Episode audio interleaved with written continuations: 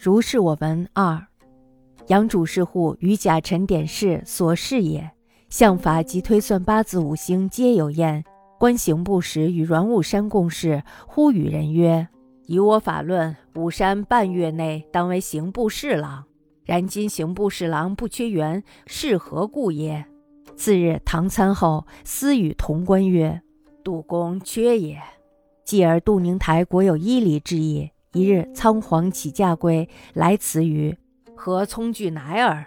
曰：“家为一子是老父，今推子某月当死，恐老夫过哀，故引归耳。”时时尚未至死期，后寻其乡人，果如所说，犹可议也。余常问：“以子平家为命有定？”堪舆家为命可疑，究谁为是？对曰：能得吉地即是命，五藏兄弟亦是命，其理一也。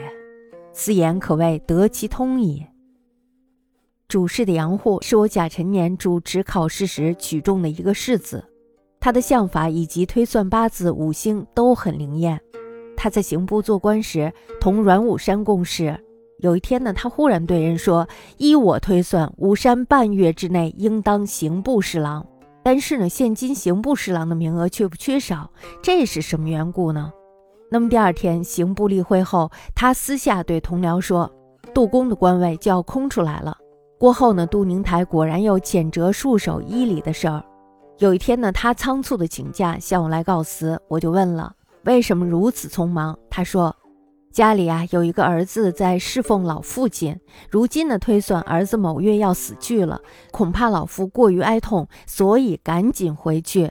这时候呢还没有到他儿子死的日期。后来呢询问他家乡的人，果然就像他说的那样，这呀特别令人惊奇。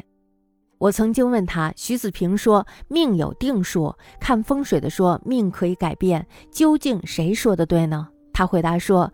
能得到吉祥的地方就是命，物葬在凶险的地方也是命，道理是一样的。这话呀，说明他已经融会贯通了。